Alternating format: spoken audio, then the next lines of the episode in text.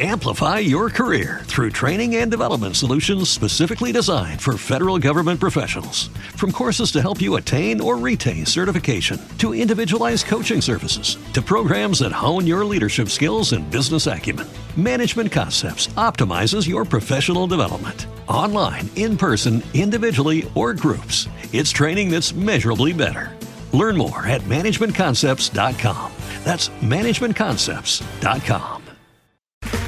Okay, round two. Name something that's not boring.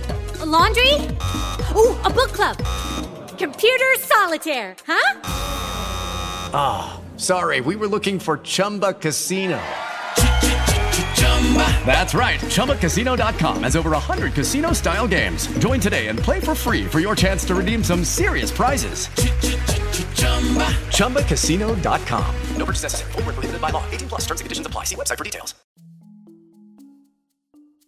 Afinal, a Venezuela é ou não é um país comunista? Aposto que você já ouviu e muito esse questionamento por aí. Mas eu queria te lembrar que na prática não existe um país que hoje possa ser considerado plenamente comunista. Mas então qual é o regime venezuelano e por que essa pauta não sai da boca do povo? É isso que a gente vai conversar hoje.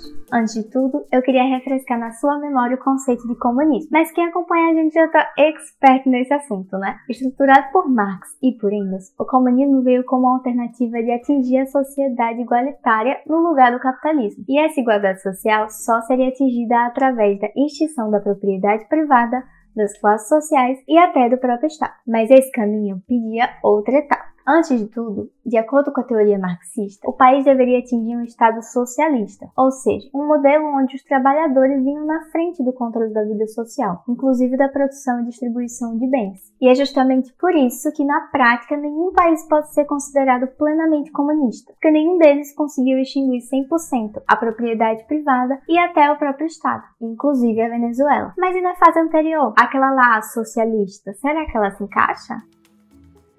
Mas é importante saber que essa teoria da Venezuela como país comunista não surgiu por acaso. Por lá, o governo é comandado por um partido dito socialista ativo, o PSUV, Partido Socialista Unido da Venezuela. Além disso, o governo que foi de 1999 até 2013 de Hugo Chávez foi protagonista de um grande plano para implantar o socialismo do século XXI na Venezuela. Mas planejar não significa realizar. Em 2020, o próprio Nicolás Maduro relatou que Chávez nunca triunfou um socialismo de fato na Venezuela e que as crises que vieram, principalmente de 2012, atrapalharam em muito o caminho desse projeto. Mas nisso a gente volta daqui a pouco. Porque, primeiro, a gente precisa entender o que seria esse tal plano socialista para a Venezuela. Afinal, o que é o socialismo venezuelano? Primeiro, desde o governo de Chávez, realmente existe um maior controle na vida social e econômica dos venezuelanos. Mas vale lembrar que, ao contrário do que alguns setores alegam, nem toda intervenção estatal é sinônimo de socialismo. Essa classificação depende de outros fatores. No caso da Venezuela, Hugo Chávez buscava implantar esse tal socialismo do século XXI para acabar com problemas da sociedade como a pobreza e a fome que nem o capitalismo industrial e nem o socialismo real conseguiram. Na política, a principal realização de fato foi a Assembleia Constituinte. Ela prometia sucesso ao movimento bolivarianista e trazia os trabalhadores como protagonistas na condução do Estado. Já na economia, o objetivo era trazer algo planificado, autônomo e ao mesmo tempo humanista. Mas o que mais aproximava o povo de Chaves era que ele defendia que o Estado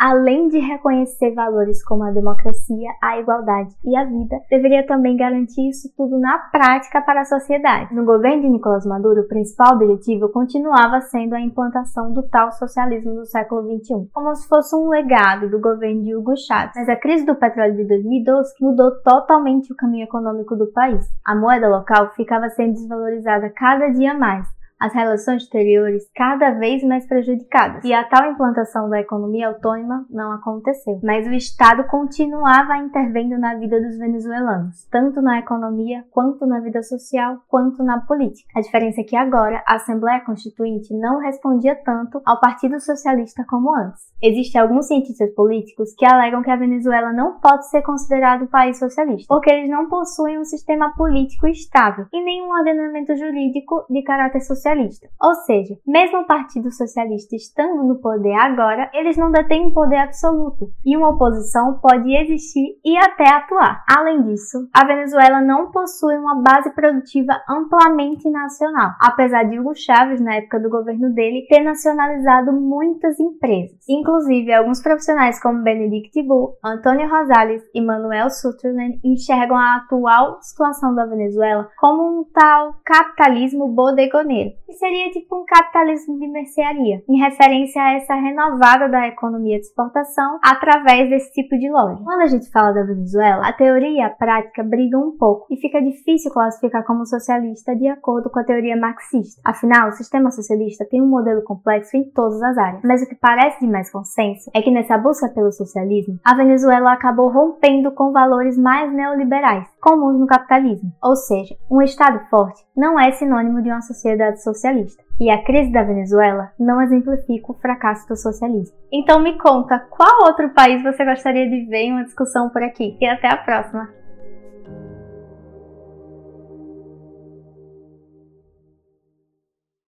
Lucky Land Casino asking people what's the weirdest place you've gotten lucky? Lucky? In line at the deli, I guess? Aha, in my dentist's office. More than once, actually. Do I have to say? Yes, you do. In the car before my kids' PTA meeting. Really? Yes. Excuse me, what's the weirdest place you've gotten lucky? I never win and tell. Well, there you have it. You can get lucky anywhere playing at LuckyLandSlots.com. Play for free right now. Are you feeling lucky? No purchase necessary. Void where prohibited by law. 18 plus. Terms and conditions apply. See website for details.